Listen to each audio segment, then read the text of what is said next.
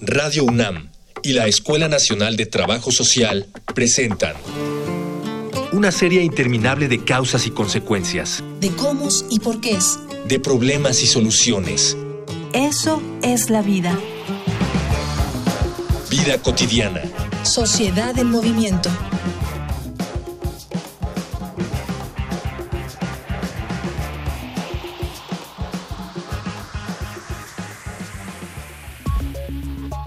Peligro de las adicciones es que se trata de enfermedades autoinfligidas en las que el paciente cayó casi sin darse cuenta. Es decir, que aunque el consumo era consciente, el punto de este en el que la sustancia se vuelve necesaria pasa desapercibido su uso constante. A partir de ese momento, la dificultad radica en la misma aceptación del paciente como tal, y reconocer este tipo de enfermedades no es fácil, en tanto que implican una responsabilidad directa en ellas. Sin embargo, una vez dado este paso, que es el más difícil, las opciones para recibir ayuda son muchas y muy variadas para responder no solo a las necesidades de cada caso, sino a las posibilidades de los pacientes.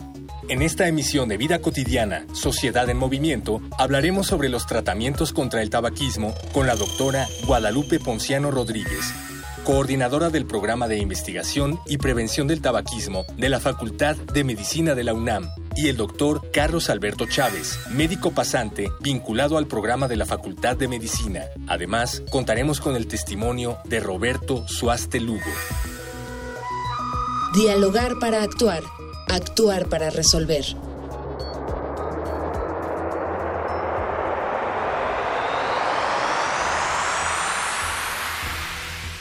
Muy bonita tarde, estamos iniciando ya un programa más, Vida Cotidiana Sociedad en Movimiento. Ustedes saben, una iniciativa de la Escuela Nacional de Trabajo Social y con quién mejor que con Radio UNAM. Eh, soy Ángeles Casillas y pues quiero invitarles, hoy vamos a tener un tema muy interesante a propósito de este como miniserial que hemos preparado por ustedes. Recordarán que la semana pasada abordamos el tema de, a propósito del Día Internacional contra el Tabaquismo, algunas cifras, algunos datos, pues de esta epidemia mundial y recomendaciones que hace la OMS.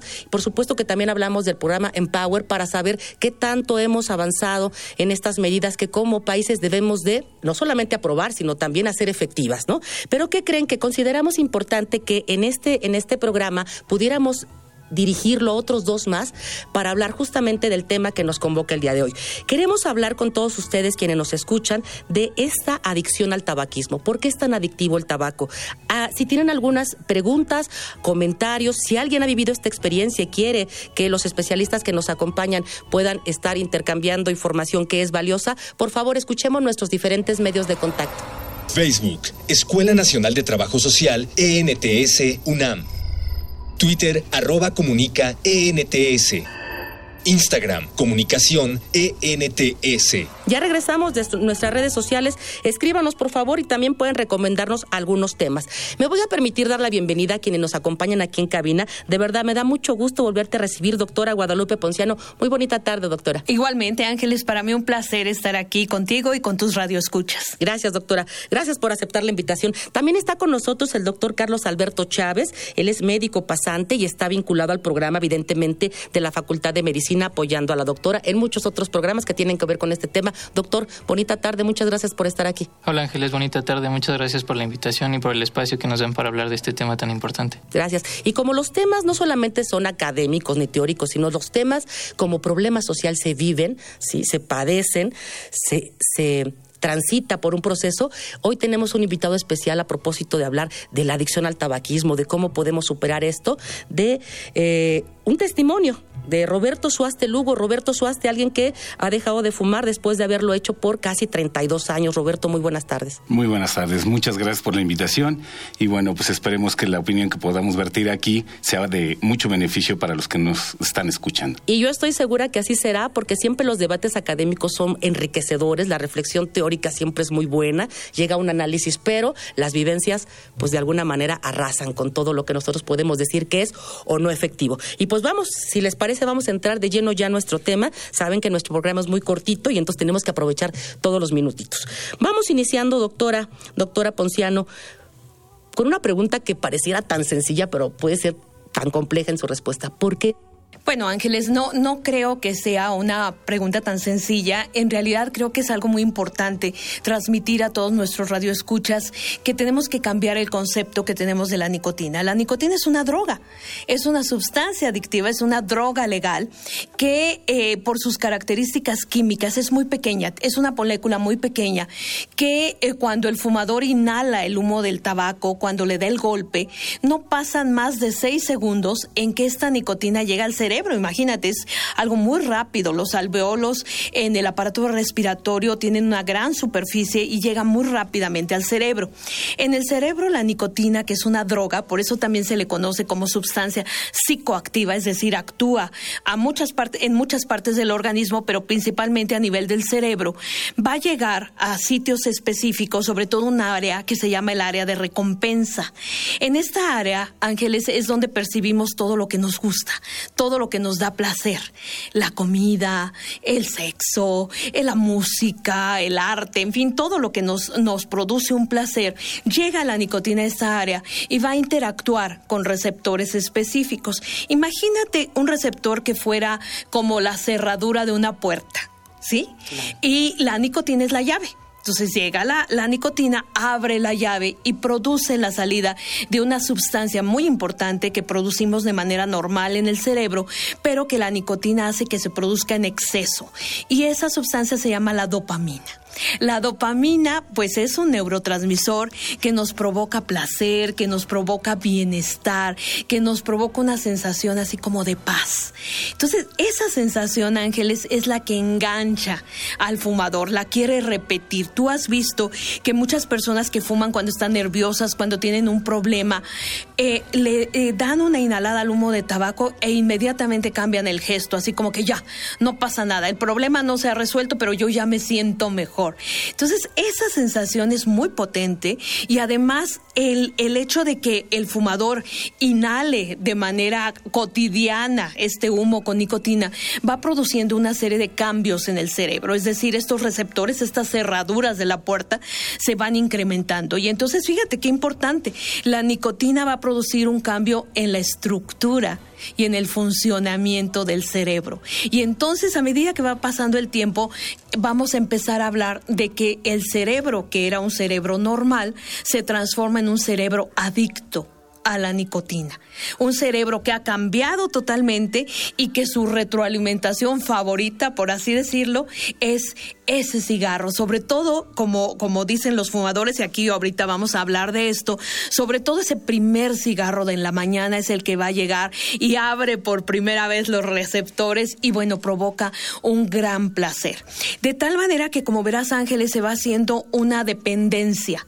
Sí, cada vez el fumador eh, requiere el cigarro para hacer sus actividades cotidianas, para funcionar. Te dicen muchos de ellos, yo sin el cigarro no puedo funcionar, no puedo concentrar me pongo nervioso, yo necesito mi dosis del cigarro. Y eso es, nos habla de una dependencia que se llama dependencia física. ¿Sí? La dependencia física es decir, tu cuerpo necesita la nicotina para funcionar por todos estos efectos que tiene. Farmacológicamente la nicotina es un estimulante. Entonces imagínate, lo requieres. Pero también hay que hablar de otra dependencia muy importante que es la dependencia psicológica. Es decir, el fumador de manera paralela a que su organismo se va acostumbrando a la nicotina, va creando una serie de ideas, de pensamientos, de situaciones que asocia con el fumar. Va creando una imagen de sí mismo fumando. Yo me veo más guapa fumando, ¿no? Yo me veo más interesante fumando. Y esa dependencia psicológica que se va creando, esta serie de atributos que le va dando el fumador es mi amigo. Muchas mujeres dicen, no, es que el cigarro es mi amante, porque yo lo enciendo cuando quiero y cuando no ya lo apago, pero ya me tranquilizó, me dio paz. O sea, esta, fíjate todo lo que tiene que pasar desde el punto de vista psicológico para que una persona considere un objeto como un sujeto es su amigo, es su amante, es su compañero de juerga, es el que me permite concentrarme, ¿no? Es el que me apoya, imagínate, es el que me ayuda a resolver problemas, es el que me baja la ansiedad, o sea, cantidad de atributos, cada fumador es un mundo, esto es apasionante. Y de tal manera que esta dependencia psicológica puede ser extremadamente fuerte Ángeles, y hemos visto que en muchos, muchos fumadores podemos manejar la dependencia física, pues porque hay medicamentos, ya te platicaré después, pero la dependencia psicológica es tremendamente complicada porque cada fumador tiene una dependencia psicológica distinta y con una intensidad diferente de acuerdo a su historia de vida, de acuerdo a cómo integró el cigarro a su vida. Entonces, por eso es tan adictiva la nicotina. Estamos entonces, eh, doctora, eh, identificando eh, por la contribución que nos haces dos tipos, la física y la psicológica. ¿Hay otro más para que primero veamos algunos datos que nos prepara producción y vamos a otra, a otro tipo de dependencia, ¿te parece? Claro que sí, claro que sí, Ángeles. Entonces los voy a invitar a los tres, los voy a invitar a la audiencia a que escuchemos infografía social. Infografía social. El método más conocido para dejar el cigarro es conocido como terapia de reemplazo de nicotina o TRN, la cual comenzó en México a finales de los años 80. Además de utilizar los fármacos, es necesario combinarlos con una terapia cognitivo-conductual que refuerce la abstinencia. La farmacoterapia ha demostrado ser efectiva, por lo que son viables los chicles, parches, inhaladores y rociadores nasales de nicotina, así como el bupropión, cada uno con grados distintos de efectividad, pero en aras de conocer el método más adecuado para cada individuo, este debe reconocer cuál es la cantidad de nicotina que consume diariamente. En promedio, cada cigarro contiene entre 6 y 11 miligramos de nicotina, y al fumador le llegan al torrente sanguíneo entre 1 y 3 miligramos. Por lo tanto, fumar alrededor de 20 cigarros al día significa un consumo de entre 20 y 40 miligramos de nicotina. En México pueden conseguirse tres tipos de sustitutos de nicotina.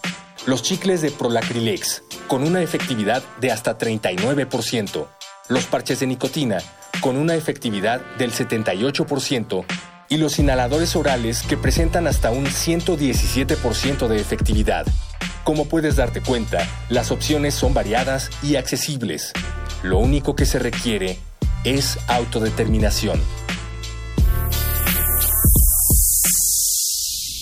Ya regresamos de la infografía social. Estamos platicando aquí en cabina con la doctora Guadalupe Ponciano, estamos con el doctor Carlos Alberto Chávez y con Roberto Suaste, platicando acerca de por qué es tan adictivo el tabaco. Ya nos platicaba la doctora antes del corte, a infografía, de las dos, digamos, de las dos principales dependencias. dependencias física y psicológica. ¿Otra más, doctora? Claro que sí. Fíjate que hay algunos autores que hablan de la dependencia gestual, de la dependencia social y de la dependencia conductual que se asocia con el tabaco. Es decir, la sociedad también influye de manera muy importante en esta adicción porque tú ves que hay muchos grupos sociales que aceptan totalmente el tabaco.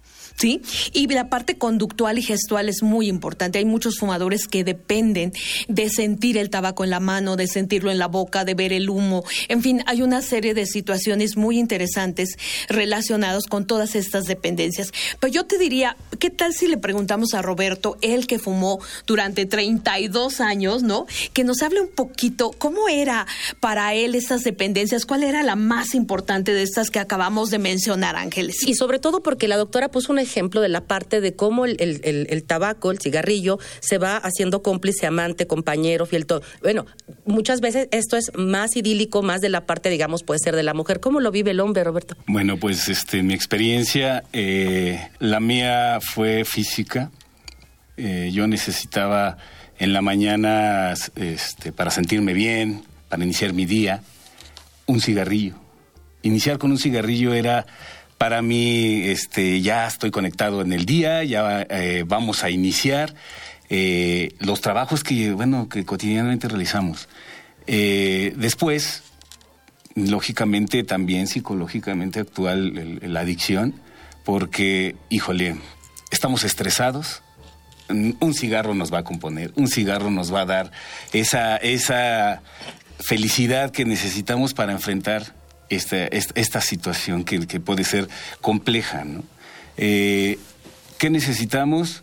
Eh, en el otro aspecto, si algo nos pasó en el coche, si algo, si, el día a día las, las situaciones que se nos presentan de angustia, de felicidad, ¿no? Nos pasó algo padre, un cigarro y eso nos hace sentirnos todavía más feliz. Estamos angustiados, igual un cigarro nos va a dar esa parte que nosotros necesitamos para sentirnos bien. Eh, en mi experiencia sí era eh, muy, muy apegado el que relacionar lo, lo, que acontecía el día a día. Ya acabó mi día, ya acabó mi estrés, ya acabó, ya llegué a casa. Como una recompensa. Me merezco un cigarro. Y después de ese, ¿por qué no otro? ¿Verdad? Y eso lo vamos relacionando y eso se va haciendo el día a día y vamos incrementando nuestra adicción. Vamos, vamos haciendo parte de esa dependencia que tenemos con, con el cigarro porque es nuestro compañero, bien lo decía aquí la doctora, este, todos nos, nos, nos, nos, nos refugiamos en él nos sentimos que sin él pues no podemos continuar, no podemos enfrentar situaciones que a veces se nos hacen muy complejas. Y yo creo que podemos y debemos quienes quienes tenemos este mal hábito darte la razón, porque de alguna manera hay, un como una, un síndrome de abstinencia. independientemente de las justificaciones que tengamos para hacerlo, aunque no las tuviéramos, hay, supongo, Roberto, tú platícame, una sensación de intranquilidad, de la propia angustia que genera el no tener la sustancia. Eh, en mi caso era la angustia de que no tenía cigarros, el que se acababa la cajetilla iniciaba una situación de ansiedad por tener la cajetilla. O sea, podríamos haber tenido, podemos tener nuestra cajetilla y nosotros estamos tranquilos. Sabemos que en cualquier momento lo podemos encender, lo podemos disfrutar, pero en el momento que se acaba, esa, esa situación se vuelve muy complicada para un fumador porque sea mañana, tarde, noche, la hora que sea, uno sale en el coche y va corriendo y, va a conseguir a donde sea y como sea y al costo que sea una cajetilla de cigarros. Fíjate que ahorita que me, que me comentas esto, Roberto, de como sea, donde sea y a la hora que sea, pues eso nos habla de una adicción. Yo quiero este, preguntarle al doctor Carlos Alberto dos cosas que me llaman mucho la atención. La primera, como nos decía la doctora, es una droga. Y fíjense que cuando nosotros en el ámbito de lo social hacemos investigación, difícilmente están en los formatos, en los instrumentos, esto como droga. O sea, está separado. Cuando hablamos de toxicomanías, por un lado el alcohol, por otro lado el tabaquismo y por otro lado las drogas. Hablar un poquito también de eso, ¿no? Y la otra, cuando dice la doctora, hay una eh, adicción que tiene que ver con lo gestual, con lo social, sabemos perfectamente bien que nuestros jóvenes ahora, nuestros adolescentes a una mayor, a una menor edad, temprana edad, están iniciando con el consumo del tabaco, a lo mejor por imitación, por muchas situaciones. ¿Cuánto pasa para que esto se convierta en una adicción física, doctor? Claro que sí, Ángeles. Eh, con base en lo la primera pregunta, a veces es difícil esto porque los fumadores están acostumbrados a que ellos piensan que es más como un hábito que una adicción. El cigarro no lo consideran tanto como una droga porque ellos tienen el concepto de que las drogas son las drogas duras, como la heroína, el crack y todas estas serie de drogas. El, el hecho de que el tabaco sea una droga legal no deja de ser una droga.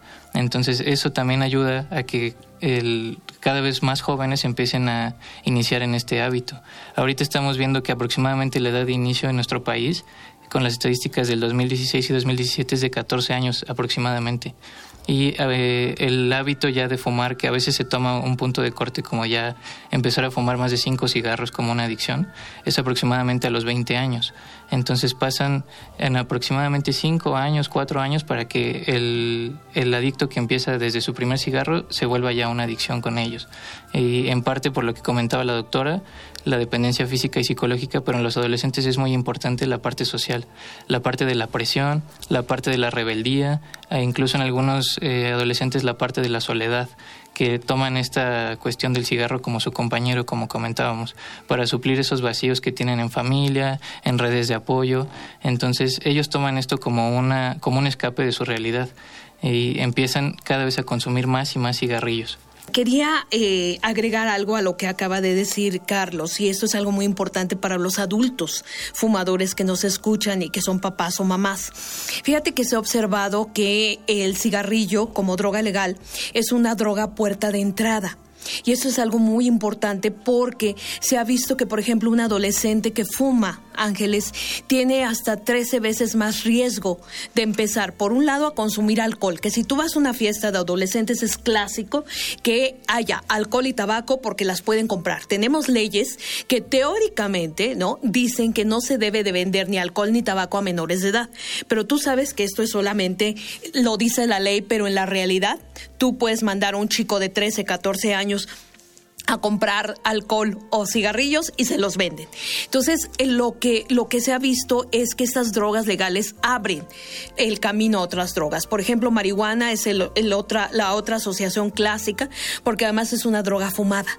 Entonces, los chicos, los adolescentes que fuman tabaco, tienen casi 15 veces más probabilidad de empezar a consumir la, marihuana, que es otra droga fumada. ¿Sí? Entonces, fíjate que esto es algo muy interesante porque también te quería enfatizar que eh, lo que dijo Roberto, la tolerancia y el síndrome de abstinencia son características de la adicción. Así que quienes nos están escuchando, por ejemplo, ya tienen este síndrome que tú decías, ya no pueden hacer las cosas sin el tabaco o en la mañana lo primero que hacen al abrir el ojo es fumar hay que tener cuidado porque ya estamos hablando de una adicción, ya no es un hábito, ya es una adicción. Nos vamos a quedar con esto. Voy a invitarles nuevamente a que escuchemos nuestros medios de contacto. ¿Alguna pregunta, alguna duda relacionada con el tema? Adelante. Facebook, Escuela Nacional de Trabajo Social, ENTS, UNAM. Twitter, arroba comunica, ENTS. Instagram, comunicación, ENTS. Ya regresamos y estamos hablando justamente de todas estas implicaciones que están presentes en la fuerte adicción que implica el tabaquismo. Estamos con la doctora Guadalupe Ponciano, con Carlos Alberto. Doctor, gracias por estar nuevamente con nosotros y por supuesto con el testimonio de Roberto Suaste Lugo. La doctora nos estaba hablando y bueno, estábamos conversando acerca de las diferentes formas en las que esta adicción se hace presente, física, psicológica, social, gestual, etcétera. Es un complejo. ¿Podemos hablar, doctora, pudiera ser tipos de fumadores? La mayoría de las personas piensan que el fumador es fumador, simplemente, pero eso no es cierto. Si nos vamos ya a algo más fino, tenemos varios tipos de fumadores, dependiendo de cómo se, se modulen todas estas dependencias. Mira, el primer tipo de fumador es el social son estas personas que ante cualquier situación, ante cualquier reunión, ante cualquier sobremesa, tomar un café, estar en una situación social, para ellos es importantísimo el tabaco porque aparentemente les da seguridad, les da personalidad. Sí, está muy relacionado con cómo se ven ellos, con su autoimagen. Le sigue el fumador por esparcimiento. El fumador por esparcimiento es aquel que ya lo mencionaba eh, Roberto, cuando hay una situación que les agrada mucho. Por ejemplo, imagínate una sobremesa después de una deliciosa comida, estás con una compañía muy agradable. ¿Cómo haces más agradable esto? Con un cigarro. ¿Cómo haces más agradable el hecho de que ya cumpliste con un día de trabajo? Te mereces un premio. Y entonces buscas el cigarro. Este es el clásico fumador hedonista, el que le gusta el placer y hace el placer todavía más intenso con el tabaco. Le sigue el fumador por estímulo. Este es el fumador que hace cuenta que necesita cargar su pila en la mañana con el cigarro porque si no, no empieza. Es el fumador que necesita como un estímulo eléctrico que es el cigarro para poder levantarse y hacer sus actividades cotidianas. Le sigue el clásico fumador, que también es muy frecuente, que es el de reducción de tensión. Es decir, yo tengo alguna situación que me saca de mi equilibrio normal, se me descompuso el coche, hay mucho tráfico, tengo que llegar temprano, tengo un examen, recurro al cigarro. Es mi reductor de tensión. Sin él me siento perdido. Los dos últimos tipos de fumadores son los que ya la dependencia física es enorme y es el fumador automático. El fumador automático, no sé si ustedes han observado, son estas personas que en donde se encuentran encienden un cigarro que tienen ceniceros por todos lados. O sea, estoy en el comedor, enciendo mi cigarro, pero luego me muevo a la cocina y en la cocina enciendo uno nuevo, aunque no se haya acabado el del comedor. Y me voy a la recámara y lo mismo. Es decir, automáticamente ya no lo piensan. Ellos es automática esta situación conductual. Aquí hay una dependencia conductual muy fuerte de encender el cigarro. Y por último, está el fumador por necesidad es el que tiene la dependencia física más fuerte, Ángeles. Es el que si cada media hora, entre media hora o una hora, no puede estar fumando, va a tener un problema muy fuerte en cuanto a su síndrome de abstinencia. Realmente se sienten muy mal. Empiezan a sudar, empiezan a temblarles las manos, empiezan a sentirse muy nerviosos, muy ansiosos, sudorosos, porque no pueden fumar. Ellos buscan acomodar lugar. Imagínate un vuelo, por ejemplo, de 8 o 10 horas, pues es estas personas que llegan temblando, ¿no? Que llegan que ya no saben cómo hacerle o que se van a esconder al baño y muchas veces tienen problemas, ¿no? Porque se esconden y tratan de fumar a como de lugar. Es el fumador por necesidad. En general, en los fumadores, y aquí nos va a decir Roberto, estos se mezclan, pero siempre hay uno que predomina En tu caso, Roberto, ¿cuáles se mezclaban y cuál crees tú que predominaba? ¿Qué tipo de fumador predominaba en Roberto? Pues yo creo que era un poco el social, porque en los medios donde con la familia, con los amigos, pues estábamos nosotros, este, como bien dice la doctora, una sobremesa, estamos contentos, estamos pasándola bien, un reencuentro con los amigos y a fumar. Y a veces no era de que uno lo en ese momento quisiéramos, sino que al de al lado se le antojó y viene, este, pues sí, ¿por qué no? ¿No? Te acompaño. Y después viene el otro y pues también lo acompañamos. Y esa parte, así como la vamos viviendo, pues se va haciendo un tanto de estamos contentos, estamos felices, vamos a hacer de nosotros el cigarro una parte más importante. El que vamos también, vamos en el coche. Y en ese momento, híjole, ponen una canción llegadora, pues pues también le ponemos el cigarro, ¿no? Nos, nos antoja en ese momento un cigarro. Nosotros anteponemos muchas cosas, justificamos el hecho de, encender un cigarro por muchas situaciones. Roberto, ¿llegaste a ser este tipo de fumador, como señala la doctora, por necesidad o automático? No llegué al, caso de tener ceniceros en, en, casa porque mi, mi, familia, mis niñas son de 16 años, 11 y 5. Entonces no lo hice en casa. No tuve la necesidad de tener, de prender un cigarro en automático, sino lo hacía yo en lugares donde no me vieran, donde yo tenía mi azotea, mi espacio preferido de ya terminé mi día y bueno, pues ahí están niñas, hagan su tarea y yo me subo porque ya me merezco un cigarro. Y no era uno, eran muchos. Entonces, esa parte no era en automático de tener el cigarro en la mano y otro prendido. No llegué hasta eso porque también en mi trabajo, lógicamente, no podía yo tener esa parte para poder fumar. Nuestro programa es muy cortito, se está terminando. Voy a, si me lo permiten, a concluir con la participación del doctor Carlos en el sentido de hablar un poquito para introducir al siguiente programa que tiene que ver con ya tratamientos específicos. A mí me gustaría saber, doctor, si hay algún perfil social, si tiene que ver con diferencias de sexo,